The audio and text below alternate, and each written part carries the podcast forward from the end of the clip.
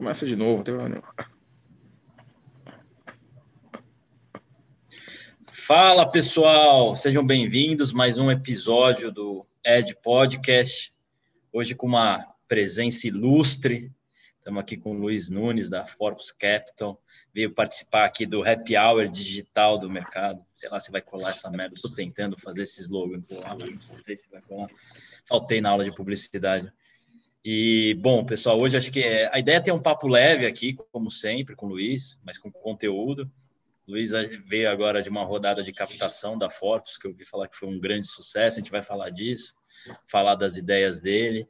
E, cara, até separei os números aqui, eu vou falar mais para frente. Acho que vai ter gente aí caindo da cadeira, os números da Forbes estão rodando muito bem. É... Luiz, seja bem-vindo, boa tarde, tudo boa, certo boa aí? Tarde. Boa tarde, Primeiramente, obrigado pelo convite aí, cara. É um grande, grande prazer. Pô, devia ter me preparado melhor, ter trazido uma cerveja aqui também pro, pro escritório, mas acabei bobeando nessa aí. E sim, não tem por que não pegar esse, esse slogan aí, cara. Assim, hoje em dia tudo é, tudo é digital, por que não fazer o happy hour digital também? É, Valeu. tô martelando, não sei se vai dar certo, mas vamos ver, vamos ver se se pega. Luiz, para começar, uma coisa que eu acho sempre legal de começar para contextualizar para as pessoas entenderem da onde a pessoa veio, as ideias, da onde vem, é falar um pouco de trajetória. É, e, e, lógico, né? Você é um cara que sempre posta sobre jiu-jitsu. Acho que seria também legal falar, porque tem um grande amigo meu que também acabou de pegar a faixa preta, que eu vi que você postou esses dias que você pegou. E, cara, ele sempre fala para mim que jiu-jitsu é um puta de um xadrez, né? É, então, também até essa analogia, né, com o mercado, porque cada, cada passo que você dá, cada movimento, você está mexendo uma peça no tabuleiro e não tem mais volta, né? É difícil voltar atrás. Então, se puder contar Sem um dúvida. pouco da sua trajetória, eu acho que essa analogia com o jiu-jitsu, acho que você vai trazer várias vezes, né? Então, é, falando primeiro do jiu-jitsu, na verdade eu sou faixa preta já há seis anos, tá? Seis anos, eu sou, é, sou tetracampeão brasileiro, sou 13 vezes campeão paulista, sou bicampeão sul-americano. Então eu já, em algum momento eu achei que, que poderia ser esse meu caminho, ó. Você vê, ó, é ruim aqui, ó. A tá toda... Então, é, eu tenho 21 anos de jiu-jitsu, tá? Eu tenho, eu 40 anos, faço desde os 19. E, pô, eu sou, eu sou primeira, primeira geração de, de brasileiros aí, família de imigrante italiano, minha mãe, né, de família, filha de, italiano, de imigrante italiano. E eu nasci, na verdade, em Santa Catarina, que é o, o pessoal chegou lá no Porto de Itajaí, mas na enchente de 83 a gente se mudou para Votorantim, na verdade, ali do, do lado de Sorocaba que é, é onde era a fábrica da Votorantim, que meu avô trabalhou, enfim, tudo mais. E eu cresci em Sorocaba. Então eu sou um sorocabano, ou para os mais, pros mais íntimos, um sorocabaiano. Sorocabaiano. Tem uma conta e aí, que é Sorocabanon, do, do Steve Bannon. é, não, porque é o seguinte, o Felipe Martins, sabe o... o Tô ligado, ele é de lá, né? Ele é de Sorocaba. E aí tinha o Steve Bannon, né? E aí chamam ele de Sorocabannon. Ah, é por isso, eu não sabia. Ele, era, ele é o Steve Bannon do, do Bolsonaro, do Brasil. né? Como ele é ah, tá. sorocabano, tá. né? Do Sorocabannon. E terra da coxinha da padaria real. E aí, o... Pô, eu estudei lá, estudei um pedaço da minha vida, um pedaço grande em escola estadual, tudo mais. E aí, pô, eu vim fazer faculdade em São Paulo. Fiz FGV, então, como eu tô velhinho, né? Eu entrei na GV em 99, é, saí em 2003. E aí eu comecei, isso foi engraçado, eu fiz um processo seletivo para trabalhar no investment banking do Citibank. É engraçado, o pessoal acha que, assim, porque eu não sabia bem o que era investment banking. E pô, que cara burrão, né? Por que não deu um Google? Galera, não existia. Não, eu passei pela mesma coisa, não tinha a menor ideia. Me formei em 2006, 2007. Cara, era a mesma merda, não tinha ideia que era investimento. Se você não tem referência, é difícil entender, né? Sei lá, seu, meu pai trabalhava sempre em empresa, tio e sempre em empresa, advogado, não sei o quê. Qual que é a referência, né? O que, que faz? Eu não entendi muito bem também. Meu, meu pai é corretor de imóveis, minha mãe trabalhava em escola. E aí, o...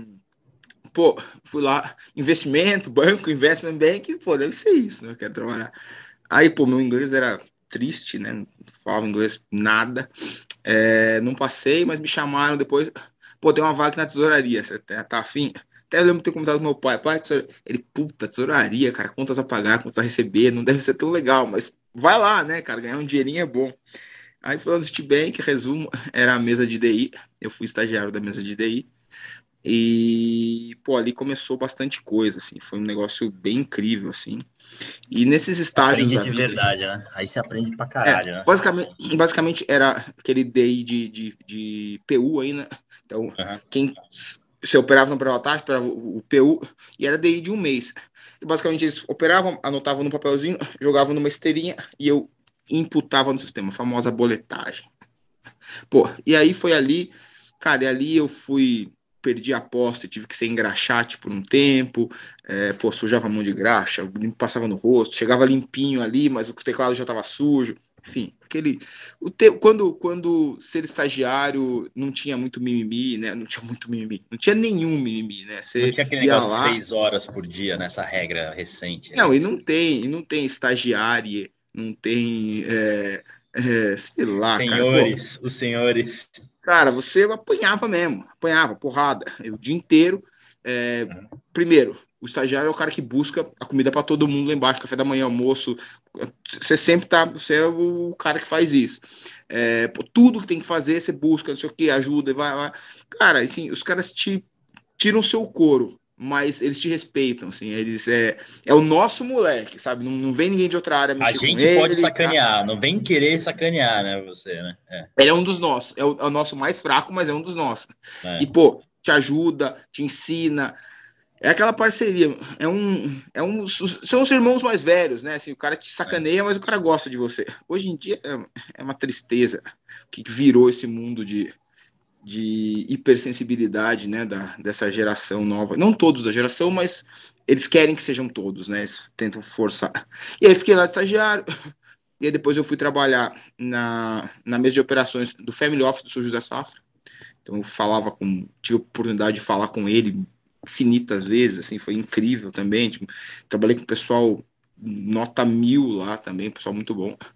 Saí de lá, fui trabalhar parece, como tesoureiro na RB Capital, né? Tava montando, eu fiz parte do time que montou, saiu de, de Rio Brau para RB Capital, e eu era o cara da tesouraria. Eu não, não cheguei a ser sócio, lá eu era bem jovem, ainda tinha 26 para 27 anos, mas eu fiz parte do time que, que montou. Uhum. Aí, depois de um tempo, eu na faculdade, né, eu já, eu já ajustei meu, meu inglês, né, que, aquele que eu, qual eu não passei no Wagner Investment Bank, e aí eu falei, pô, vou tirar uns seis meses de sabático aqui, depois de, tava lá, tava no, no da Capital, tinha feito umas coisas lá, tinha ajustado tal, pô, foi, queria estudar um pouco de outras coisas, fui para a Europa, fiquei seis meses lá, gastei um pouquinho do dinheiro que eu tinha guardado, aí voltei, e a gente na época montou... Que o, na época que o euro não era 6,5, né? Era, ah, 1,7. Era mas não era... Era tipo é... 1,7, 1,8. É menos de 2 esse lugar. Dava, dava para fazer umas aventuras dessa, né? Hoje em ah, dia. Pô, era... eu, eu, eu, morava em Barcelona e gastava menos do que eu gastava em São Paulo. É, o mundo mudou muito. E aí, voltei, a gente montou a Claritas Wealth Management, participei do time que montou, fui sócio da Claritas Wealth Management. A gente saiu de zero para um bilhão de reais ali em dois, três anos. Na na aí a Claritas foi vendida para Principal Financial Group. Pô, na Claritas eu fiz grandes amizades, pessoas incríveis, conheci lá como com alguns dos meus melhores amigos, gente que eu sou padrinho de casamento, os caras que são assim, meus minhas referências de mercado estão lá, o Fabiano, que é hoje em dia o cara da Absolute, o Carlinhos, né, presidente, presidente da Ambima, Marcelo Carveles, que é um cara da Blue Griffin, puta, o Paulo Fred que tá lá, o Cassiano, o Eduardo XP, enfim, cara, o George, enfim, cara, assim, uma infinidade de pessoas as quais eu, porra, eu sou fã, fiz, eh, conheci lá. E aí de lá eu tive uma passagem super rápida pelo Modal, que era fazer um projeto específico. E e aí eu fiquei, pô, e na Claritas foi, foi bem bacana, então foi um período ali, uns quatro anos. E aí a gente começou, comecei a falar, pô, agora quero fazer um negócio mais meu, tá? E aí fiquei um ano fora do mercado. Nesse um ano fora do mercado, eu decidi fazer, falei, pô, vou experimentar um negócio diferente, quero trabalhar na economia real. E, pô, decidi, fui aqui, fui ali, né? enfim, ajudando um aqui, um, um ano sem fazer nada, você, você tem bastante experiência de, de, fazer um pouco, opa, desculpa, um pouquinho de cada coisa, né? Aí o no fim das contas, eu fui, eu me tornei CFO do Tomorrowland, aquele festival de música. E, pô, fui, fui para os Estados Unidos, fui para a Bélgica, enfim. Aí eu digo uma coisa para vocês, né? É, execução é um negócio impossível, cara. Por exemplo, a gente, né? Pô, vou comprar tal ação, vender o dólar, enfim, qualquer coisa. Estuda, pensa, reza, faz o que você quiser. Decidir, comprar ou vender. Tá executado. Pronto. Lá, pô, vamos fazer cinco ou seis palcos, fazer cinco palcos, não sei o quê, tá, tá. Todo, todo o mesmo processo. Tem que fazer, beleza, agora tem que fazer os palcos. Tem que é, contratar vai mundial. Ou não vai, tem que ter plano A, plano B, C, né? Redundância. Inferno, né? inferno. Aí da, a grande lição disso aí é que no mercado de entretenimento eu sou apenas consumidor. E aí o. Trabalhava gente... mais ou menos do que trabalhar muito no mais, mercado financeiro. Muito mais, mais né? mas muito Foda. mais. Sim, é. e sim, a, a, as coisas não acontecem, isso depende de muita gente. Cara, eu te digo, é um inferno, assim, é um é super inferno. É, é, é, Muita coisa fora do seu, do seu controle, né? Porque aqui, mais ou menos, é pensar, decidir, executar. Uma pessoa, no limite, conseguiria fazer isso. Lá não, cara. É, pô, tem importar coisa, aduana, não sei o que, transporte, pessoal da execução, cara, é um caos. Mas Bom, aí o positivo é que você era CFO de uma empresa que era, pô, pelo menos você ia para todos os camarotes, pelo menos. Cara, você tava sempre trabalhando na época, né? né? Vou te falar, é. assim, isso aí a gente até teve um pouquinho disso, sim. Não vou dizer que não teve. Não tem nenhum glamourzinho, assim, que nem época do camarote Brahma, nada, nem isso, assim. Cara, porque assim, o, o festival Bala mesmo é o Tomorrowland, né? Uhum. E nesse você tá trabalhando. No festival, no, você tá trabalhando. Pô, eventualmente tinha um showzinho aqui e ali que você ia na molezinha. Isso tinha. Entendi. Mas era, era coisa que, pô, era muito mais barato. Não, era mais barato pagar. Entendi. E aí, aí o. Enfim, aí depois em 2014 a gente começou aqui a Forpus.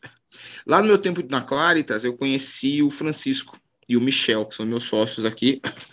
Pô, os caras fica o Francisco veio do Garantia, Itaú montou a Clarita, montou a, a, a, a Nest Investimentos, junto, e o Michel começou a trabalhar com ele. Em 2007 eles montaram o Nest Ações FIA e o Francisco geriu ele de 7 a 13, tá? Depois isso é, é outra gestão. E aí de 7 a 13, a bolsa caiu 10%, eles subiram 310%. Com um destaque para 2008, que a bolsa caiu 40, eles caíram 4. Em 2009, que a bolsa subiu 80, eles subiram 100. Então eu falei, pô, tem uma coisa, tem, alguma coisa aí, né? A gente bateu um papo tudo mais, enfim, o, uns amigos meu me ajudaram, assim, a, nos ajudaram a nos aproximar, né, o George, eu te disse aí da, da Claritas, é um deles, e, pô, 2014 para 2015, 2010 de março de 2015, nasce Forpus Ações FICFIA, um fundo de ações top-down, que eu não vou dizer que é o único do Brasil, porque seria leviandade, mas é o único que eu conheço, então, que é puro top-down, 130-30, enfim, todas essas estratégias que a gente toca aqui dentro. Começamos nós três, hoje já somos oito pessoas aqui, mais duas pessoas, mais duas, dois é, escritórios que nos ajudam de maneira terceirizada. Então, é, Começamos com 1,2 milhões de reais. É engraçado isso aí, né? 1 milhão e 200 1,2 milhões de Acho que hoje em dia não paga nem. Não, hoje em dia não, não paga conta nenhuma, né? Não dá, né? Ficou seis dias tendo 1,2 milhões. Aí rapidamente foi para 8, depois ficou tipo uns 4 meses com 8. Uhum. É, e aí hoje a gente tem 1,2 bilhões de reais no, 1,2. na gestora. Já considerando a última captação ou não? Já considerando, Já considerando a, a última captação. O, o Forbes Ações FIFIA tem 1,1 e aí a gente tem a estratégia de, de previdência que tem mais ou menos uns 50 e um fundo novo que a gente abriu que é o Forpus Multistratégia, que tem um pouquinho de bolsa e um pouquinho de cripto. É, a gente vai falar disso, mais... eu separei esse assunto aqui, acho que o pessoal vai gostar. 50. Então é, é, isso, assim, a nossa gestoria Vocês estão, no... é... Vocês estão naquele prédio da Vila Olímpia, do... que tem o, o... Como é que é o nome? Aquele restaurante vidrado embaixo? O, Exa exatamente, Pizzaria Maremonte. Maremonte, é... vocês, estão em... vocês estão nesse prédio, né? É, tô olhando pro Maremonte aqui agora, inclusive. Exatamente. Porra, é, é, é, uma a gente foi primeiro pérolas esse Maremonte aí. Ninguém sabe, ele fica escondido atrás da mata. É um dos melhores restaurantes da Vila Olímpia. É muito legal aqui. E tem um outro aqui que é o Elvira também, que é um, é um ah, penso, penso. bifezão, assim, que é bem legal. E a gente foi o primeiro, primeiro é, inquilino aqui dessa, desse complexo aqui. Então a gente está aqui desde 2014, né? Já faz sete anos. E, pô, a gente pegou aqui o terceiro andar, que tem algumas árvores. Você olha daqui de dentro um pouquinho para cá, você consegue até mentir para você mesmo que você está num, um lugar mais arborizado, tá em Miami, talvez. É legal esse prédio, esse prédio é legal, eu gosto pra caramba aí dessa região. É, eu gosto daqui também, é bem legal. Pô, bela história, bela história. E, e, aí você virou faixa preta já faz tempo pra caramba, então foi campeão. 2015. Tudo. E, e, e você sempre traçou essa, essa, vai, essa... Esse meu amigo que é faixa preta, ele sempre falou para mim que ele sempre... Eu nunca entendi, porque eu nunca lutei, mas ele falava que ele relaxava no treino de jiu-jitsu, ele tava estressadaço, ele trabalha em banco, trabalha pra caralho. Aquela essa, vida tipo a sua, assim. E ele falava que ele ia de manhã, assim, puta, dava uma desestressada, não sei o quê. E, e então, o que, que é bom no trabalho, disse ele. Não sei se. Então, o jiu-jitsu tem. então, o jiu-jitsu tem um negócio de curtíssimo prazo um negócio de longo prazo, que são muito boas, cara. O negócio de curtíssimo prazo é assim. Cara, cada um tem o seu esporte. Eu, se eu vou lá correr, eu ligo a esteira, ou vou correr na rua, eu começo a correr, aí, tipo, cara, já tá, eu não tô aguentando mais, assim, já tá um inferno, eu quero matar a pessoa, aí eu olho e foi tipo sete segundos. Cara, dá vontade de morrer. Eu fico pensando, fico com raiva. Fico... Cara, no Estou eu fazendo natação, começa a contar a porra dos azulejos no fundo da piscina. Exatamente. E no jiu-jitsu é o seguinte: você começa a lutar. Ou se presta 100% atenção naquilo ali, o cara vai te arrancar a cabeça. Então, assim, é, é um momento que você é obrigado a esquecer de todo o resto. Então, assim, essa é a grande beleza de curtíssimo prazo. E a beleza de longo prazo é que você começa a se educar. Exemplo: se o cara mete a mão no teu pescoço e te estrangula, você vai ter que bater, porque se você, assim, você já tentou defender, não deu, pô, o cara tá na sua frente. Ou você vai bater ou você vai dormir, né? Você vai apagar. Só que se o cara põe a mão na sua cara, Óbvio que é incômodo. Porra, ninguém gosta de tomar uma amassada na cara. No começo, você fica meio em pânico. Depois você aprende, é que eu pô, dá uma amassada, amanhã vai estar tá meio meia boca. Mas, cara, você não vai apagar. Você não, tipo, não tem nada, sabe? No, limite não tem nada. Tipo, tá apertando aqui, tá apertando aqui, tá apertando aqui. Enfim, não, não, não tá pegando um golpe. Simplesmente tá dando uma, um esmagamento de alguma coisa. Obviamente, não tô pensando que o negócio é te afundar a cara, mas assim, não, naquele lógico, normal. Entendi, um você fala, tá grande, ruim. Assim. Uhum. Tá ruim cara, tá tudo bem, tô vivo. Não é um problema. Eventualmente o cara tá pegando no seu no pescoço, tá ruim, você consegue enfiar o rosto na frente, vai apertar um pouco tua cara ali tudo mais, mas assim, você sabe que não vai, você não vai apagar, não vai quebrar nada. Então, é um desconforto, mas é um desconforto que, assim, aqui eu preciso ficar vivo. Então, é algo que eu sempre falo, né? Você aprende a ficar confortável no desconforto. O cara com a mão no teu pescoço está totalmente desconfortável. Com a mão no rosto aqui, cara, de novo, não é gostoso, mas você também vai sobreviver.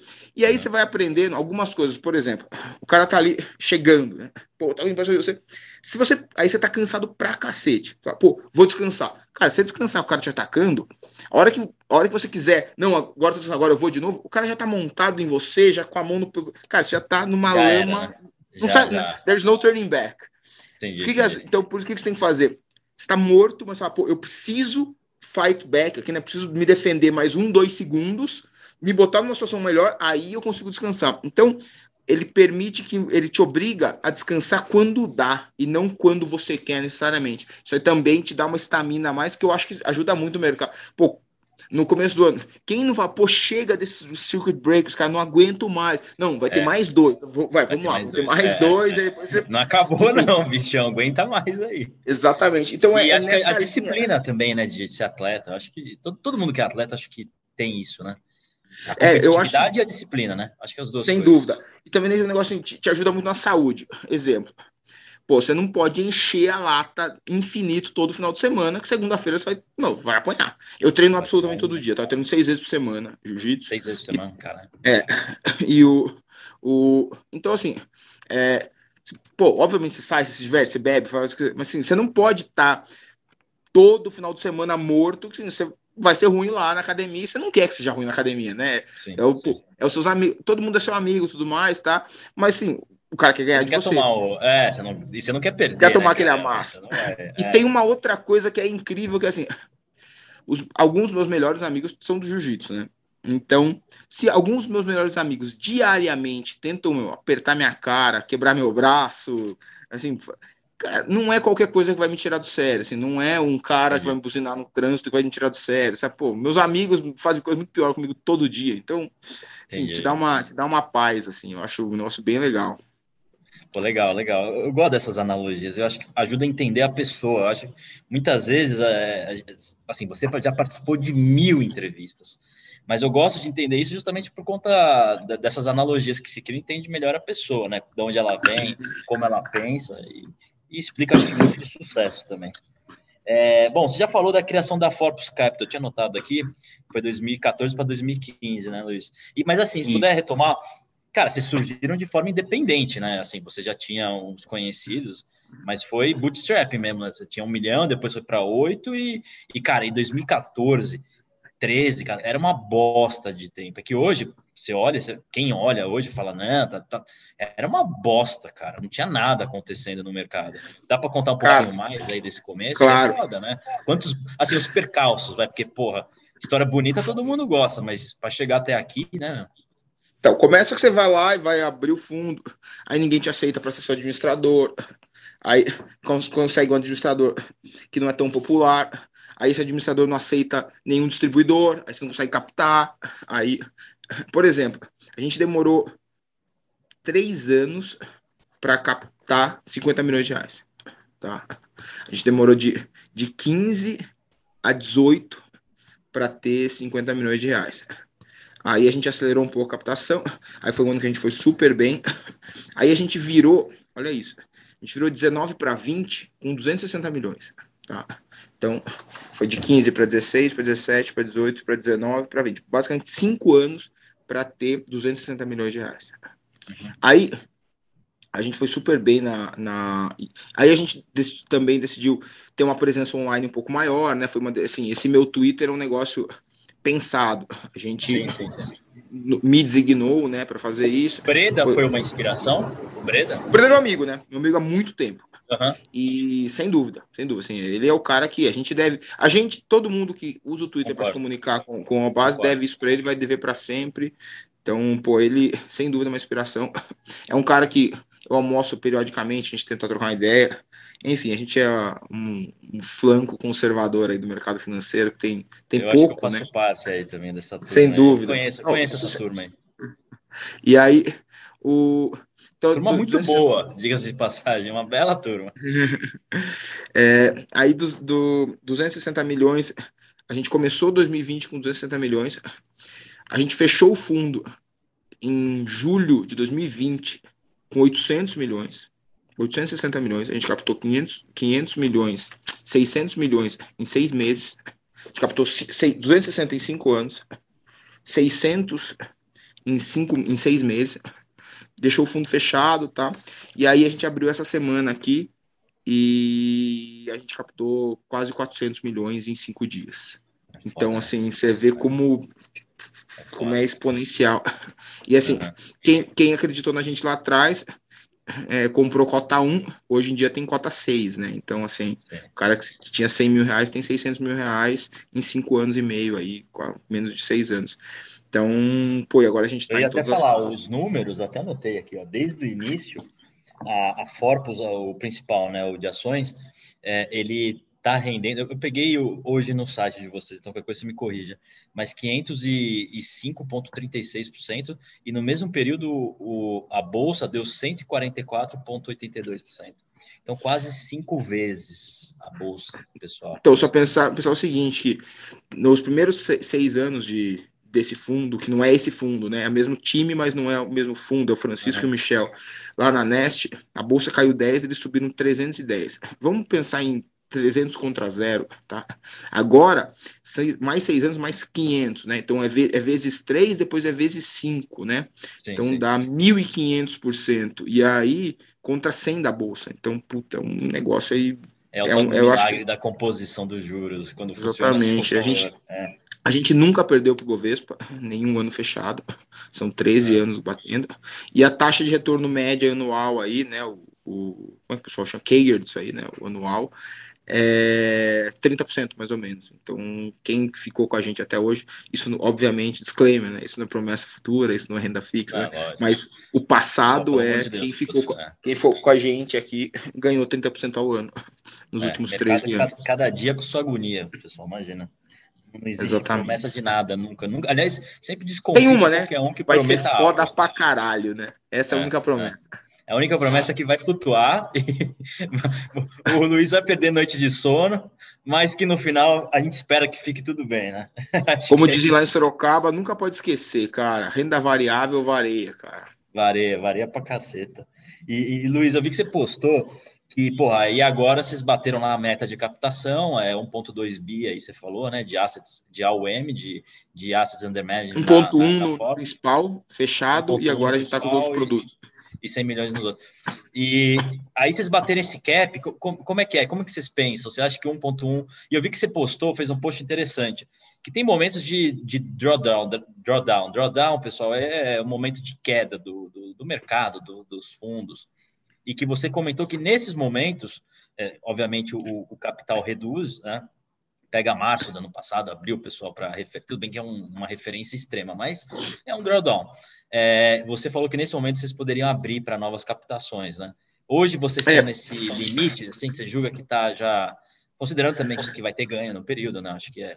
então, o que, que, a gente fez, né, Edu? A gente fez uma, uma, um estudo aqui. É, estudo, esse tipo de estudo é um estudo que se você é honesto com você mesmo, você sabe que ele tem pouca aderência, né? Porque é um estudo sobre o futuro, né? Então, como vai estar a liquidez, enfim. Então a gente acha que o fundo, para ir sem nenhum estresse, ele conseguiria 2 bi, tá? 2 bi sem nenhum estresse. E a gente acha que vai ter uma, uma, uma melhoria da liquidez do mercado. Então, com esses com esse, a gente fechou na metade, isso nos dá mais ou menos uns entre 3 e 4 anos de super folga, dado que se a gente tiver a rentabilidade do passado, que é uma coisa pouco provável, porque é muito alta, enfim. Então, isso nos dá uma gordura boa para poder continuar crescendo, para o multi-estratégia poder fazer um pouquinho de, do, de investimento nele. Então, assim, a gente, nós somos os maiores cotistas do fundo, tá? O, nós três aqui estamos entre os cinco maiores cotistas do fundo. A gente, na pessoa física, ganha muito mais dinheiro se o fundo rende bem do que se a gente ganha taxa de administração. Então a gente está muito mais interessado que o fundo renda, a gente como cotista, cotista ganha dinheiro e os nossos cotistas também ganhem, e aí a gente ganha muito mais taxa de performance, enfim. Então a gente está menos interessado em taxa de ADM, então por isso que a gente fechou o fundo pequeno, né? É, um bi, hoje em dia é um fundo até pequeno assim na, na indústria. É, então, acho a ideia, a ideia é essa, assim, de fazer esse fechamento. Agora a gente vai trabalhar nos outros produtos, né? A previdência, que é esse, o fundo o principal ele tem uma ponta comprada, uma ponta vendida e um hedge. A previdência, só que esse hedging custa, né? Então ele diminui a vol, mas também tem custo. A previdência, como investimento mais longo prazo, e tem uma série de regras da SUSEP, ela vai ser Ctrl-C, Ctrl-V da ponta long. Então, tem a previdência 70%, 70% que é 70% comprado nisso, e tem a, a previdência 100%, que é 100% comprado nisso, mas aí é dois fundos long only. Tá? tá? E tem aí o multi-estratégia, que ele tem 30% no Forpus Ações FIFI. Então, quem gostaria de investir no ações e perdeu a janela, dá para investir no Forpus Multi-Estratégia, que vai ter 30% Entendi. do seu dinheiro em. Até uma forma em... de vocês deixarem essa manga, né? Para até caso tenha aportes no, no Multi-Estratégia, entendi. Exatamente. Se o Multi-Estratégia chegar, chegar a um bi, vai ter no máximo 300 lá. Então, assim, não, também não enche, é, é, ok. E aí, o, o Estratégia tem aqueles perto de 20% aí num índice de, cripto, de criptoativos também, que aí é, a gente tá, tá deixando correr aí. Não, isso até é uma coisa que eu tinha notado aqui e já ia pegar essa ponte aí. É, cara, você foi um dos primeiros. Tem os fundos é, que, que tem um foco mais em cripto, né? O, a hashtag, hashtag. PLP, é, hashtag, PLP e o pessoal da QR. Mas acho que de fundo do, do mercado mesmo, vai, mas por, por, mais que seja independente, mas mais tradicionais, acho que vocês foram os, os primeiros, né, a colocar né, Bitcoin. Teve alguém? Foi. Cara, que eu saiba não, assim, e eu acho que a gente é até o único ainda, sabe? Ninguém mais e colocou ainda, né? No, acho que no, não. No o nosso nasceu super, super orgânico, cara. Foi o seguinte. Eu acho do caralho. Eu participo do mundo cripto, eu sou CIO de uma empresa de brasileiros lá na Suíça, lá em Zug. E, e, cara, é, eu, sei, eu participo desse mundo faz um tempo já, e e quando a gente, a gente, ficou sabendo disso, todo mundo falou que é animal, né? A adoção tá, tá, tá aumentando. E foi naquela época que o Paul Tudor também tinha adicionado, né? Acho que foi nessa mesma época, né? Que saiu foi. aquela sua reportagem até na, na, na Infomoney, na Infomoney. Foi, foi. Então, assim, a nossa ideia é a seguinte: A gente fechou o Forbes Ações e aí tem o nosso dinheiro, né? A gente recebe dividendo semestral. Pô, queria botar aí dinheiro, tá, tá. Pô, mas é ruim a gente botar dinheiro em coisa que os cotistas não têm, né? A gente aqui é super caxias, a gente não compra nenhum ativo, não tem ações, não tem nada. A gente só pode ter fundos. Eu, particularmente, tenho 100% na Forbes, praticamente 100% na Forbes, né? Tenho, cara, zero nada aqui ali, mas eu 95% do meu, do meu dinheiro na Forbes. Como eu falo sempre, eu não tenho carro, não tenho casa, não tenho apartamento, é, não tenho é nada. É skin the game total, pessoal. Eu tá tenho uma scooter 2012 que assim, num bom, num cenário muito bom, vale uns três contos. Tem uma meia dúzia de kimono e é isso, mais nada, assim, não tem um gato pro rabo. Três sapatos velho e vai. Né? Exatamente. Né? Uma camisa de uniforme da Forbes, agora a gente mandou fazer um uniformezinho aí pra ficar todo mundo igual, porque o pessoal. Ah, tá... o, corte tá legal, hein? Eu vi que vocês pensaram aí no, no negócio. Você viu, cara? É o um modelo italiano. Modelo, modelo italiano, italiano da Eric. e aí o. o mas enfim, aí a gente, a gente, é, enfim, começou, pô, eu queria ter investimento na, na, na em cripto, tá? Pô, vamos fazer um fundo então, com isso, um fundo só para nós. A gente põe um pouco no, no, ações, como a gente fosse, como se a gente fosse distribuir nosso dinheiro. Tá. Começamos a comentar sobre isso, cotar para abrir fundo, ia ser um fundo meio exclusivo nosso. A gente bateu um papo com, com, com, com BTG, né, que é um, um, um distribuidor nosso bem próximo. O pessoal da EQI lá também, pô, o pessoal, do, assim, uma, uma galera. Pô, não, cara, tá produto bom, fomos batendo papo, papo, papo. Cara, nasceu o produto, assim, super orgânico, aí acabou indo bem. É um fundo que eu ainda não posso divulgar, né, nenhum, nada da rentabilidade, mas ele tem quatro meses eu posso dizer que a cota dele tá 1,25. Vocês conseguem imaginar alguma coisa nisso, né? Eu então... não sei, eu posso chutar quanto que dá de retorno? Se você pode falar, eu não posso. Eu acho que é mais de 20, né? Acho que dá mais de 20. Mas é, Exatamente. é, pessoal, é...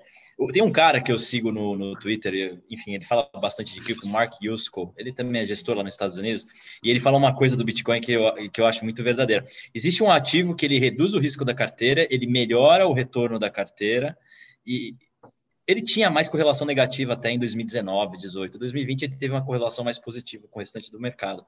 E é o Bitcoin, né? É, enfim, agora a gente vai ver na, no, no produto da, da, Forbes aí no Multistratégia, convido todo mundo aí a conhecer. Eu Exatamente. acredito muito, eu, eu sou, eu tenho essa verve libertária barra conservador, então para mim o Bitcoin é, é uma saída assim importante dos bancos, porque no final das contas é o, o, que te move pelo Bitcoin? Você acredita que é o excesso de liquidez que pode levar o Bitcoin para cima? Você tem alguma tese assim mais construída? Cara, eu, eu tenho uma, uma, uma, tese mais feia que a sua. Eu já, eu já eu, pô, a gente se segue no Twitter e assim, por isso a gente está aqui, né? Acho que um gosta do que, é. do que o outro fala. E Cara, a minha tese é mais júnior do que a sua, na verdade. Você, eu tenho um outro grande amigo que, pô, sabe, entende essa porra pra cacete, que é o Paulinho Bogosian, né? Também tá no Twitter. E, cara, eu tô, para mim é o seguinte, tô eu aqui, eu e você, Edu, a gente tá 1999. Chegamos, pô, tem um negócio chamado internet. Porra, do caralho. Parece que isso aí vai dar certo, né? Mas vai dar certo, né? Legal. Vamos investir nisso? Vamos. Como é que a gente investe?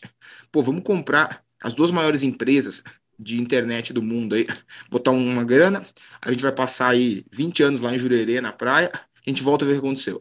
Vamos lá, a gente pega o capital, metade em Yahoo, metade em AOL. Bora para Jurerê. Bora. 2020 a gente volta para cá. Começa a olhar portal, não sei o que, Zoom, Twitter. Cara, explodiu, é tudo internet, mano. A gente é tá bilionário, não tem nem, nem sei. Olha lá, a gente tá quebrado, cara. Porque essas duas empresas foram pro aço. Hoje, eu olho, falo, blockchain, criptotecnologia. Blá, blá. Cara, isso é do futuro. Vai fazer o que com isso? Não sei, cara. Eu de coração não sei. As duas maiores empresas, empresas disso, Ethereum e Bitcoin. Será que esses dois negócios são Yahoo e AOL? Ou isso aí é Facebook e Amazon? Eu não sei.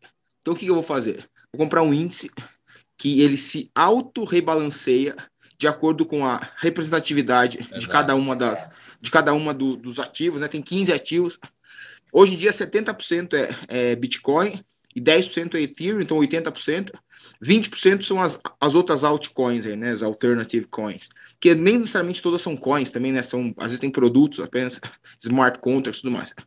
E aí, se o, o Bitcoin for o Yahoo AOL, ele vai perdendo representatividade, alguma outra coisa lá, o Polkadot, sei lá, o, o Stellar, qualquer uma dessas coisas aí, vai ganhando poder e eu consigo capturar a tese. Coisa que a gente faz aqui na, na casa, que é investimento de uma maneira setorial. É isso que a gente faz. A gente não, não tenta achar o cavalo, a gente tenta achar o trend, né?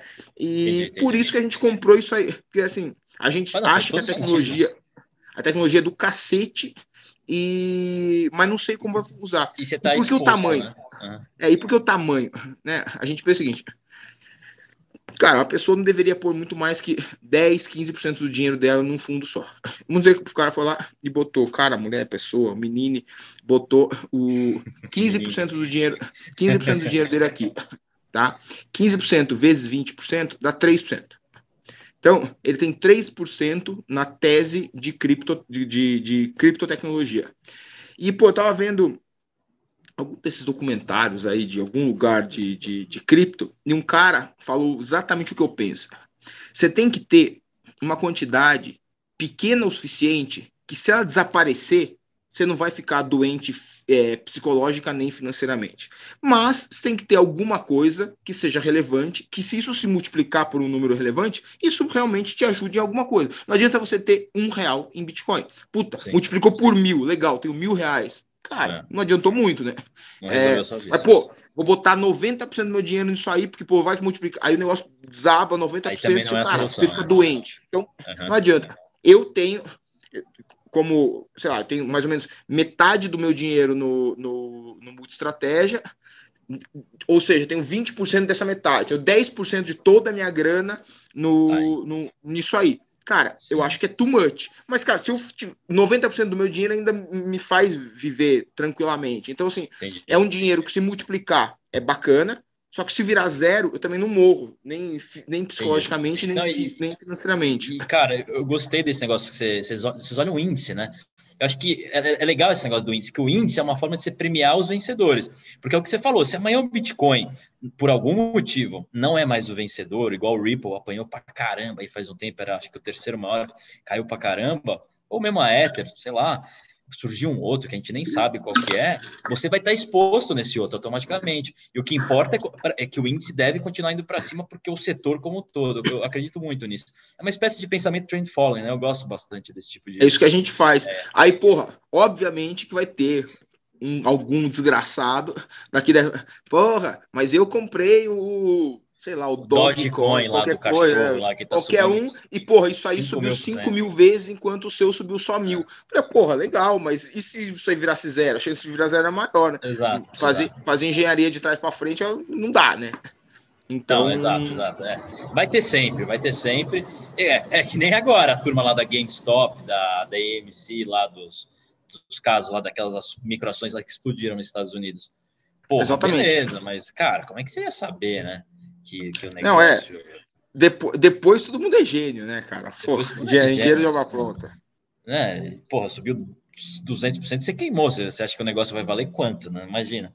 Mas eu, eu gosto dessa ideia que você tá, tava falando aí de se expor a índice. Eu acho bem, bem interessante. É, dando continuidade, Luiz, é, cara, teve um momento do, do, do mercado, naquele, naquela crise do ano passado, que você foi um dos caras mais vocais, acho que você e o Ferri, é, que era momento de comprar, você acreditava nisso. Você pode contar um pouco do que te levou a acreditar? E só um parênteses aqui, o pessoal tá falando que você é foda, o pessoal falando que você é monstro, e só teve um cara que falou que você é fera, mas que tem um jeitão de carioca. Eu, porra, é Marcelo meu. Teixeira. Marcelo Teixeira, Ai, cuidado, não, velho. O cara é faixa preta. Porra, eu sou caipira, cara. Caipira de Sorocaba, Sorocabaiano com muito orgulho. é, mas, pô, eu, assim, vivi muito com carioca, né? Por causa do, do, do jiu-jitsu. O pessoal lá é. Against the odds, o pessoal é gente boa pra caramba. Mas, enfim. É, cara, Against the odds, né? Meu pai é carioca, eu posso falar mal. O problema do Rio é carioca. o que, que, é bacana? É, pô, o que, que, foi essa crise, né, cara? o que, que aconteceu aí? Essa crise foi um apêndice do, de 2008. Então, em 2008, teve um problema que foi solucionado com injeção de, de, de recursos na, na economia. E aí, meio que não interessava mais o que, que acontecia na economia real, porque o mercado ele estava sendo eu não gosto da palavra inflado, inclusive acho que, ela é, que é errado, mas ele estava sendo estimulado de maneira financeira e não necessariamente de maneira econômico-real. Artificialmente, você diria? Cara, não diria artificialmente, mas uma nova realidade, né? Um, virou um novo mundo com mais liquidez. A economia não é uma ciência exata, né? Então, assim, hoje em dia, eu acho tem uma chance muito grande da gente ver uma, um repique bom de inflação lá fora. Porque aí eu pergunto, quem que quer ter dinheiro num título de dívida de um dos países mais endividados do mundo, que tem um presidente que não sabe nem o nome dele, né? É... E, pô, o juro zero. Então, assim, Para que, que você vai ter dinheiro em dólar, né? É... Me parece fazer pouco sentido. Mas economia não é uma ciência real, não é uma ciência exata. Você pode, você pode ver isso aí virar um novo normal e tá tudo bem e vamos embora. Então você trabalha com hipóteses. Então, em algum momento, o mercado ia cobrar esse, essa aderência da economia real a os preços financeiros. E aí veio, o, a gente imaginava que poderia ser, numa indicação de um candidato de extrema esquerda pelo Partido Democrata, Elizabeth Warren, o, o, o Bernie Sanders, acabou indo o, o Biden, que é um cara social-democrata, né? Não é, né? Ele é filho do Obama, que é filho do Saul Alinsky, e aí quem se interessar, é o... é, é, olha, é. olha o resto da, da, da, onde o Saul Alinsky vem. The Rabbit Hole, entra aí no buraco do, do, do coelho. E aí vocês vão ver, vão ver aonde que isso aí para. Mas enfim, e o e aí a gente também percebeu que uma maneira de salvar a economia, ou de salvar os preços do, dos ativos financeiros, é botar mais dinheiro. E se o mercado tivesse, caísse, sem inflação, o, o Banco Central dos países envolvidos ia apertar um botão de abre a comporta de dinheiro infinito aí e vamos embora. Dito isso, foi o que aconteceu. O mercado começou a cair, a gente tinha convicção de que, de novo, eu vou fazer um disclaimer aqui, que hoje em dia é difícil. Obviamente, eu lamento muito as pessoas que perderam pessoas queridas. A gente sabe que duzentas e poucas mil pessoas, duzentas e muitas mil pessoas morreram no Brasil. Cada morte é doída. Eu perdi um tio de Covid. É, enfim, com todo respeito a todo mundo que perdeu um ente querido, tudo mais, a gente sabia que tem um pedaço relevante, não sei se 10% ou 60% disso tudo, que é simplesmente histeria, tá? É uma doença real, é um problema real, sim, mas é está sendo usado de maneira política pelo mundo todo. Sim. E quando é usado de maneira política, você gera uma histeria momentânea. Esse momentâneo pode durar uma semana ou dois, três meses, mas os preços voltam, porque a, a histeria vai, vai chegando, né? Pô, vai morrer aquele o cara sem orelha lá, o, ah, vai morrer um milhão de brasileiros, não sei o quê. Oh, não, não vai, é, não vai morrer um milhão de brasileiros. Né? Assim, talvez morra 10 anos. Agora, no primeiro ano, vai. É. Enfim, é. aí vai, essas promessas de catástrofe, elas vão morrendo e as sim, coisas vão voltando. E a gente é que lá em maio era, era, catástrofe pura, né? Você ligava a TV e escorria sangue do canto da TV, né? Era ridículo, né? Rede social também, né? Nesse que momento engraçado. que era, era foda ter culhão nesse momento. É fácil falar, né? Em retrospectiva sempre é fácil, mas é muito foda ter culhão, né? Falar hoje como a gente, fácil. Mas não como a gente está sempre, tá sempre protegido, a gente não caiu, né? Então, em fevereiro, março, ali, a bolsa chegou a estar tá caindo 40, a gente estava subindo 2, 3, 4. Então, a gente não caiu, porque a gente tinha muita proteção, como a gente sempre tem muita proteção.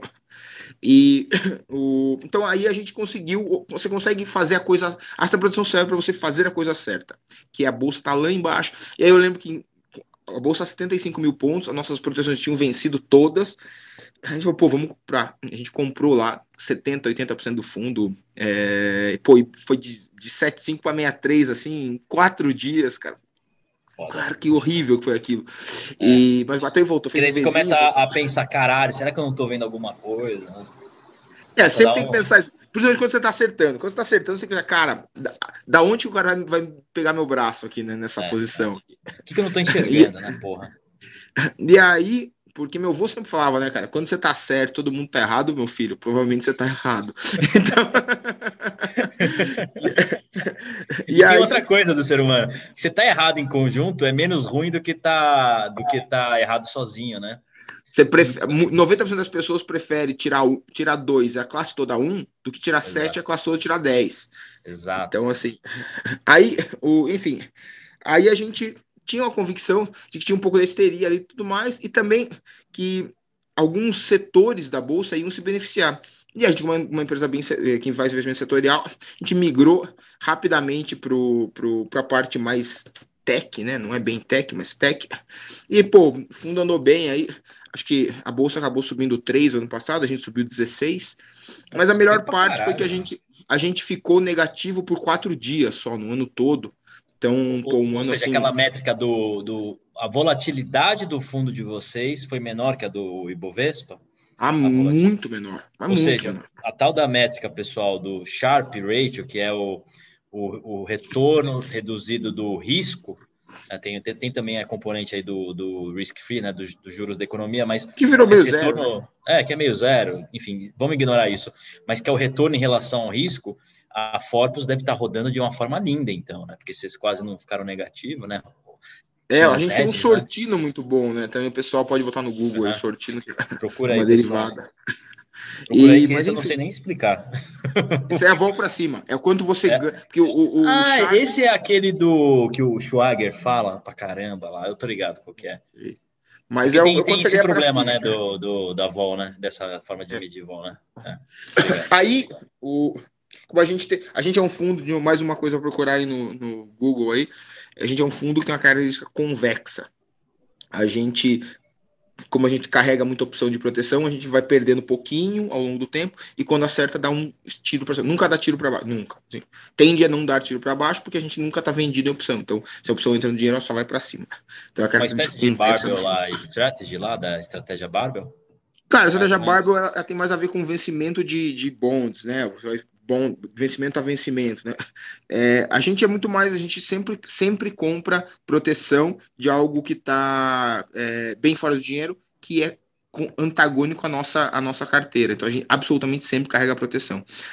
Mas enfim, voltando, aí a gente tinha uma convicção bem alta de que o, os preços ali estavam exagerados e que o negócio ia voltar.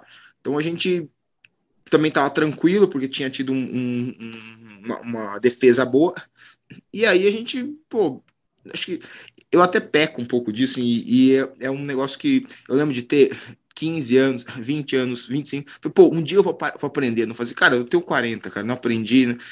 Pô, eu falo demais, cara. Eu falo as coisas que eu penso. Assim, isso. Mas as pessoas gostam disso. Eu acho que as pessoas valorizam isso, sabia? Cara, eu realmente. Tem que fazer mais disso. Tudo bem que você vai ficar muito grande, você tá, já tá grande, vai ficar muito grande, você vai ter que se podar mais. É, acho que o jogo é esse, né? Mas, cara, eu acho que as pessoas valorizam é, é, a autenticidade. Acho que é por isso que Pode você ser. é um cara que roda bem, que as pessoas gostam. Por exemplo. E o... As pessoas gostam de mim porque elas não me conhecem, cara. Eu sou chato pra cacete. É, eu todo mundo, né, velho? Se conhecer, fodeu, né? Eu gosto de mim no Twitter. Mas enfim, a gente achava que era bem, bem. Isso, obviamente, é um pensamento, não era do Luiz, né? É um pensamento da Forpus, assim, pô. Chico Michel aqui, os puta cérebro que tem aqui, que os.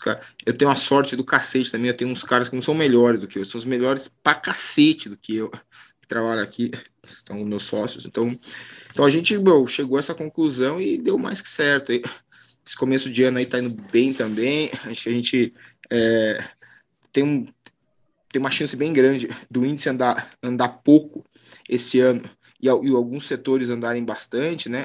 Eu acho que assim, nosso índice é a idade da pedra, é uma piada. Né? Nosso índice tem 60%, 70% de commodities e ban bancões. Banco, Cara, banco, é, mas é o setor financeiro porra. old school, né? Não é nem, o, não é nem que é o Banco Inter, né? Não, não, cara, ah, porra, Mercado Livre vale o dobro de Bradesco. Você não acha isso absurdo? Ah. Porra, eu acho um absurdo. Deveria valer cinco vezes mais, cara. Porra. É, foda, né? Quem que quer ir na agência do Bradesco, cara? Você vai. Todo mundo, todo mundo vai ter dinheiro numa BTG, XP, sei lá, Hora, uma, dessas da vida, e vai ter o seu Pix ali no Mercado Pago, no Nubank, no Banco Inter, sei lá. Você vai usar um amigo o meu falou, falou, ele, ele imobiliário, falou, mas nada. amigo meu do mercado falou bem, ele falou, velho, é, esses bancos vão virar tipo a, aquelas telefonias lá, vivo, claro, que vai ter um monte de reclamação, reclame aqui, um monte de merda assim rolando, que vai entregar no máximo um, um, um, um yield lá ao ano e extremamente pouco sexy, né? E vai ficar encostado lá enquanto isso e vai ser um, um play de dividendo, né? Vai virar isso. Exato, e sim, se virar, né? Se, é, virar. se virar, né? Que ainda tem, ainda pode se fuder, né? Ainda tem o risco de se fuder eventualmente, né? Ah, sem dúvida, cara. E o. Mas enfim, aí a gente, meu. É... então, acho que esse ano tem a chance da bolsa andar pouco, porque pô, o dólar pode enfraquecer bem aí, mas o nosso presidente do Banco Central precisa começar a trabalhar, né? Fazer alguma coisa. É... Enfim. Que lado que não você tá? Tá que lado você tá na, na treta lá da gangue da Selic e. e eu acho um absurdo ter chegado do a dois, Balboa. A gangue do Pô, Balboa. Eu, eu sou, eu sou up Selic, cara. Tem que puxar a Selic para quatro, cara, em uma reunião. É. Uhum. Pô, o GPM tá 25, meu amigo. O que, que você tá esperando? Então, é. o... fortalecer pode, pode, o pode, ter um evento Turquia no Brasil em algum momento, né? De ter que levar eu acho, 4%, só tomar cuidado. Acho que não, mas eu, eu faria se eu fosse presidente Banco Central. Ah, é, então. Eu acho assim, se ele puxa 1,5%, 1,5% a bolsa num dia só, acho que a bolsa sobe, é, eu juro, a bolsa sobe. Porque o gringo, ele prefere um câmbio mais estável. Estável não é 4,60, 5,20, não. É que ele chacoalhe menos. O cara não vai, vai botar o dinheiro em infraestrutura. O gringo, historicamente, põe dinheiro aqui em infraestrutura, principalmente.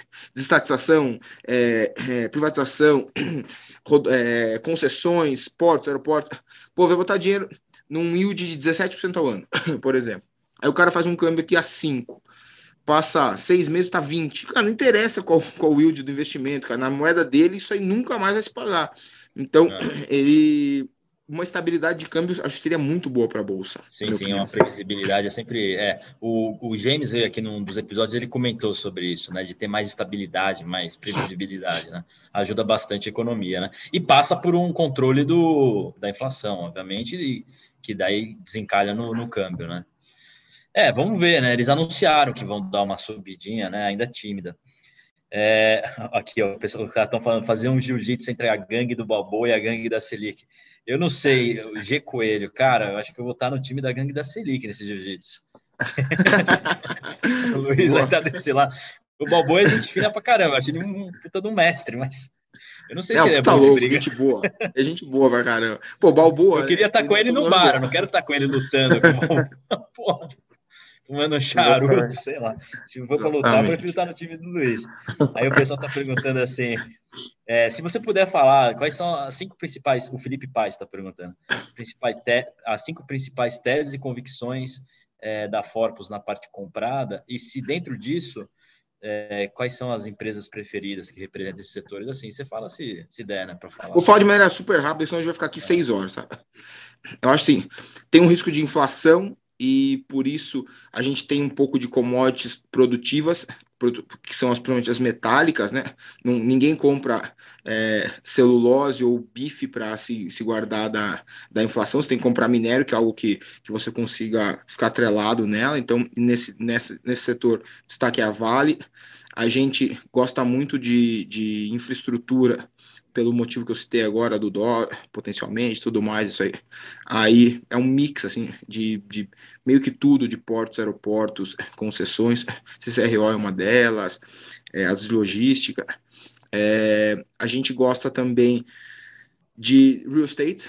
Real estate, apesar do o juro vai subir um pouquinho, potencialmente vai subir um pouquinho, mas ainda, ainda é expansionista. A gente gosta principalmente da JHSF, né? É, eu gosto de o, gostar de o Renoir, o Renoir veio aqui no episódio, ele, ele, não gosta tanto, ele comentou sobre Quem é? o Renoir, Renoir Vieira, conhece? É um é, não. Do, do, mercado. Mas ele, ele, ele não gosta muito, ele comentou sobre o JHSF. Comprou uma treta homérica no Twitter. Homérica. Errou, né? Pelo jeito errou, né? É, é, ele não tem posição, ele argumenta. Então. Porra, enfim, aí é fácil, né? Porra. Aí.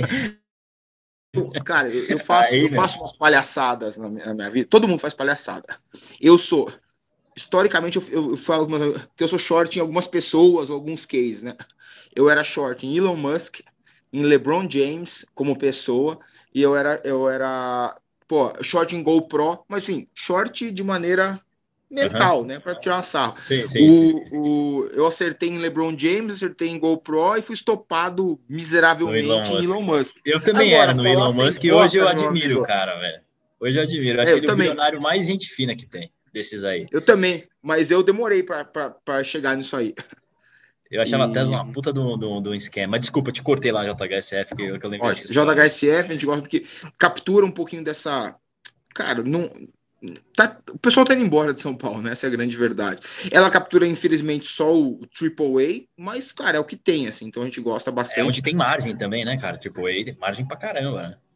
E a assim, gente. Dentro do setor. E, e, por fim, a gente gosta bastante de, do, do setor de tech, que é uma miscelânea grande ali de coisas. E aí tem as varejistas online, é, Miglu, Aí tem as empresas mais de estrutura, é, local web, por exemplo, local web é a nossa segunda maior posição. É, a gente diminuiu, vai ter um pouquinho, vai ter uma, uma, oferta agora, né? Então, assim, mas a gente gosta bastante. Aí tem a parte mais financeira, ali, Banco Inter, que a gente é comprado também. É, puta, Cash, Meli. Nossa, o Banco, Banco Inter mandou mais de 10% hoje, né? Eu tava vendo. 12. 12, 12. cara foguete. Cara, e assim, eu tenho umas pessoas que eu conheço que, pô, ficam, ah, eu, cara, fica te chorando, sabe? O banco tá errado. Cara, não tá errado, o mercado tá sempre certo. É, o... o preço tá certo, o que tá marcando lá é o que é, né? É, é e assim, pô, não é um banco, cara, não é um banco, é uma plataforma, é um ecossistema. Pô, para de olhar que nem banco, pelo amor de Deus. Você não percebeu ainda? E é o famoso aí... banco intermédio. É, é o cara, Virou é aquele negócio. Inter. É aquele negócio, né, cara? É, ele tá indo pro lado da, da, do Magazine Luiza e o Magazine Luiza tá indo pro lado dele. Vamos ver quem vai chegar primeiro para ser um, um sistema financeiro com, com, com um portal de vendas. Então, acho que essas são as nossas principais posições aí na, na parte comprada. É, maravilha, maravilha. Não sei se você pode falar. Local web, qual que é a tese, Luiz? Eu tenho, eu tenho Isso é uma curiosidade minha aqui que estou perguntando. A local você web. Consegue falar? Ela, rapidamente, assim. Primeiro que ela é. A gente está na corrida do ouro, tá? Cara, vou usar uma, uma, uma... esqueci, uma metáfora. A gente está na corrida do ouro. A local web ela vende comida, marmita, pazinha, martelinho. Ela faz toda essa estrutura dessas empresas querendo se tornar online. Por exemplo, se a tiazinha da esquina tem uma loja de camiseta, ela está vendendo nada agora, então ela ganha 100% de zero. Ela vai lá na local web, aperta um botão, nasce uma empresa, os caras já põem nos, nos marketplace e tudo mais, e ela ganha, passa a ganhar 70% de algo. Então, uh, os caras conseguem ter uma margem altíssima. E da capilaridade da tiazinha, por exemplo. E eles fazem um negócio que, porra, as pessoas percebem pouco, na minha opinião, tá? Na minha humilde opinião. É, cara, ele, o, o, Gilberto, que é o, o fundador, Gilberto Meltzer, é um cara, um gênio. E ele é, ele tá no meio de startup ali, de tecnologia, pô, é um cara super respeitado. Então, ele, a, a Local Web faz várias aquisições de empresas baratinhas pro tamanho dela, que ela põe para dentro e aquilo aí tem um, tem uma rentabilidade gigante, que é uma coisa que quem faz assim há anos e anos com maestria é a VEG. A VEG fica comprando empresinha pequena, botando para dentro. Nossa, você vê, cara. o crescimento dela vem vindo de empresas que ela vai comprando e vai botando ah, gente com gás novo. A Senior Solution, que virou a Sinqia lá, também fez isso para caralho, né? Que é um caso Exatamente. de sucesso. Então, pô, os caras compram as pequenininhas, isso aí é genial, assim, cara. É genial, é, genial. Vai, vai, catando, né? Vai pegando uma, outra e traz a galera boa também, né? Já traz e essa galera boa vai atrás dele para mostrar a empresa, né? Porque enxerga nele um investidor que vai ajudar a crescer. É mais que dinheiro, sabe? Entendi. É, Acaba virando é... uma profecia autorrealizável. Tipo os caras lá do Vale do Silício. Tipo o Musk. O Musk é isso, né, cara? O Musk acho que acabou virando. Eu não acreditava nele há dois, três anos atrás, achava que ia implodir, mas, cara, ele virou uma profecia autorrealizada, porque o cara é tão bom, né? Acho que aglomera tanta gente boa ao redor que, cara. E as pessoas também gostam dele, né? Aí vai, né? O negócio anda. E, e Luiz, eu não quero ficar te segurando muito aqui, eu vou perguntar aqui uma coisa que perguntaram aqui. O Felipe Paz perguntou. Não, Felipe não, Luiz perguntou, Luiz Sene, se vocês estão de olho em algum IPO, também se puder falar. E depois já vou pôr uma pergunta aqui para te liberar aí para o seu treino de Gil. A gente olha todos, a gente olha todos, não necessariamente a gente vai entrar, a gente olha, entra em muito poucos IPOs, tá? Essa é a grande verdade. A gente costuma preferir dar uma olhada, assim. O IPO do IPO mesmo, a gente costuma preferir olhar. E algum, agora, algum follow-on de posição que a gente tem, a gente pode participar mais ativamente. Tá, tá, é, bom, Luiz, para finalizar, acho que você já falou um pouco, mas um negócio que eu sempre pergunto no final, que é suas expectativas para 2021. É, é, você é um cara que é, acredita nesse governo, vi que você acredita que vai vir reformas né, pelos seus postos, eu, eu concordo. Eu acho que o pessoal não está precificando, o Balbo, falando, voltando ao Balbo, ele está falando disso faz tempo, né? Do, do Gambito do Guedes, ele chama. Convido o pessoal a seguir ele, o cara é bom pra caramba. E, cara, eu acho que vai vir. Qual que é a sua visão? Assim, é, é positivo? O que, que você espera aí para 2021 em termos de Brasil? O Brasil, o Brasil, feliz ou infelizmente, ou melhor, feliz e infelizmente, o Brasil tem o Centrão. Então, a gente nunca vai ser muito bom, porque o Centrão não quer que seja muito bom. Mas a gente nunca vai ser péssimo, porque o Centrão não quer que seja péssimo. O Centrão fechou com o Bolsonaro. Para isso custou um monte de coisa a qual os conservadores acreditavam e, sem dúvida, saíram da pauta, saíram barra sairão da pauta. Mas, ao, por outro lado, eles estão com ele agora, eles provavelmente vão querer a reeleição dele, que é uma coisa que o Maia não queria. Então, muito provavelmente vai ter uma uma melhoria no ambiente, principalmente econômico. O Centrão é totalmente anti-Lava Jato, então essa bandeira ser. Essa bandeira é, triste, mas... é, é, esse é o lado é, vai, negativo, vai, esse é o lado que você perde. É, o lado né? mas... péssimo, né? Mas esse é o Brasil, cara. Assim, a gente precisa mudar isso sim, mas demora mais tempo. Eu acho que na eleição de 22 vai ter uma, uma pessoal conservador, liberal conservador bem grande sendo eleito. Não, não mais esses, esses que a gente, sei lá, algumas pessoas se enganaram, né? Botaram para dentro umas pessoas que se mostraram não tão, não tão fiéis ao seu discurso. É, e aí eu acho que vai melhorar a parte, a parte, a parte política. Eu acho que a gente está tá eu acho que os Estados Unidos vai entrar num pode entrar num cenário péssimo assim é inacreditável que eles botaram esse presidente lá tipo completamente inacreditável para mim terem botado esse presidente. Ou pelo menos ele ter ganho a eleição né? Se ele, se ele não importa muito quem vota né? Importa quem conta os votos. Mas o então assim acho que os Estados Unidos tende a ter uma, uma queda. O Brasil é, a bolsa brasileira o índice Ibovespa não necessariamente vai andar muito porque tem um peso muito grande de coisas que eu não acredito, né, as commodities, bancos, tudo mais, mas acho que dentro do, do dos setores da bolsa, esses que eu citei, que obviamente são os que eu acredito, né? É, acho que a gente pode ter uma, um desenvolvimento bom e uma retomada aí da, da economia local. Eu acho que é positivo, tá? O ano de 2021 ele vai ser positivo.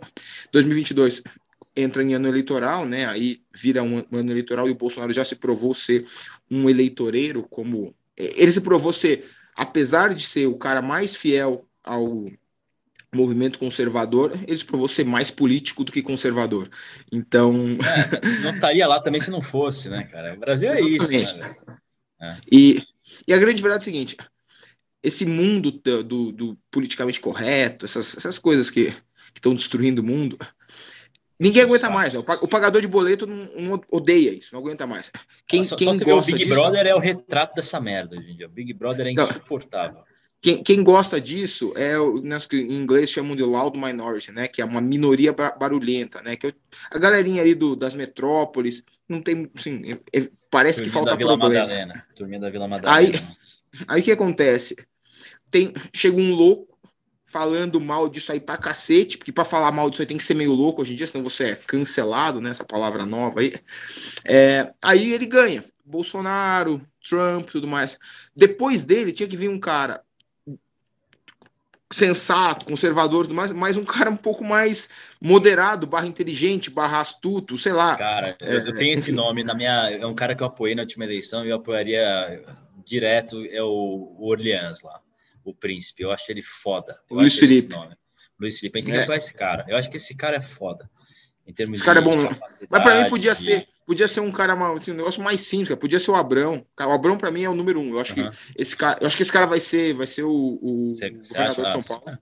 Ah, espero, acho cara. Acho que falta no Brasil, mas precisa ter um partido também, né? Enquanto tiver partido, é. fica fica pendurado. Eles vão acabar, vão acabar dando um abraço no Bob Jeff ali, vai ser isso, cara. Acho. Cara, ele tá acenando faz tempo, ele tá vem, vem, vem, vem, vem. Cara, acho que os caras vão. É Brasil, velho. Menos é mais. Faz o que dá, velho.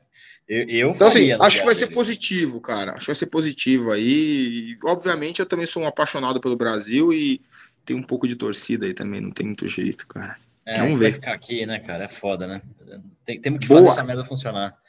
Luiz, Boa. cara, brigadão. Para fechar aqui, o, o, G Coelho tá perguntando se para fechar um, uma música do Charlie Brown Jr. Você, você, é fã do Charlie Brown?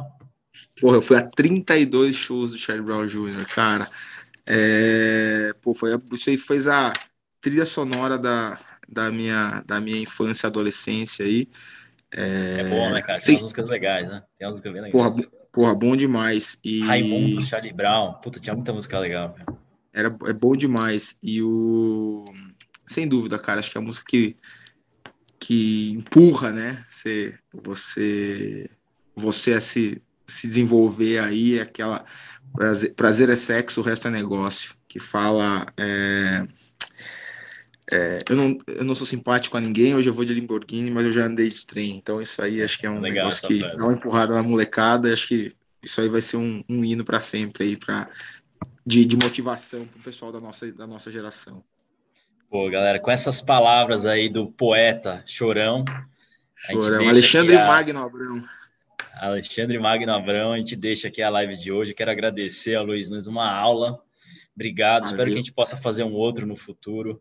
Pessoal, valeu quem participou. Aqui eu terminei a, a, a, próxima com cerveja, hein, Luiz? A gente separa aí. Vai foder Sem dúvida. Treino, né? Foder Não, vamos embora. Tá tudo em casa. Mas valeu, velho. Obrigadão, Luiz. Sucesso valeu. aí. A Forpus é, pessoal, muita estratégia tá aberto. Quem quiser procura, tá em todas as plataformas, né, Luiz? Praticamente todas, mas assim, entra no Forpus, é, forpuscapital.com.br, tem todas as informações lá. Todas as informações lá. E, e, quem quiser seguir o Luiz no Twitter, tá aí embaixo, arroba, segue lá. Pessoal, valeu, episódio 11 do Ed Podcast. Valeu, pessoal. Valeu, Luiz. Valeu. Abração. Tchau, tchau. Eu, eu vou lutar na sua gangue, eu não quero tomar pau, né?